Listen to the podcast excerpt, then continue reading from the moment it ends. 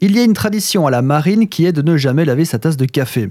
J'avais déjà entendu cette légende dans le passé et je trouvais ça ridicule et anti-hygiénique au possible. Le hasard a fait que j'ai travaillé avec des marins de la marine hollandaise et ils respectaient cette tradition. Ils m'ont d'ailleurs expliqué pourquoi et depuis, ben, je dois avouer que je trouve ça toujours ridicule et anti-hygiénique. Si vous ne lavez jamais votre tasse de café, l'excédent va sécher et former une croûte dans la tasse. Faites-le pendant des années et une patine apparaîtra. Exactement comme les vieilles théières dont les amateurs laissent volontiers la patine s'installer pour améliorer le goût du thé. A priori, il s'agit de la raison originelle de cette tradition, laisser une patine pour améliorer le goût du café. La deuxième raison est que la patine est plus ou moins marquée suivant l'âge de votre tasse. Par translation, elle reflète l'ancienneté du marin. Les jeunes arrivants auront une tasse relativement propre, tandis que celles des vieux loups de mer sont tellement noires qu'on y verserait de l'eau chaude, ils ne goûteraient pas la différence.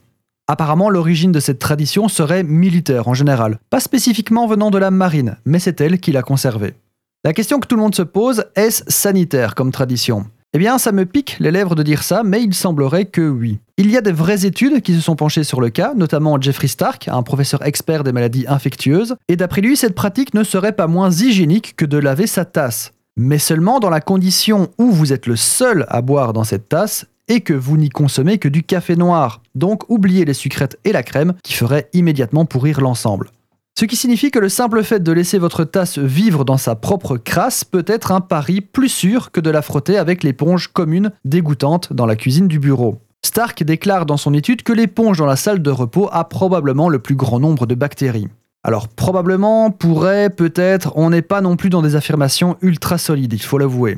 Si comme moi l'idée de boire dans une tasse non lavée vous horripile, bah, il suffit de passer cette fameuse éponge super crade au micro-ondes avant de l'utiliser afin de tuer les bactéries.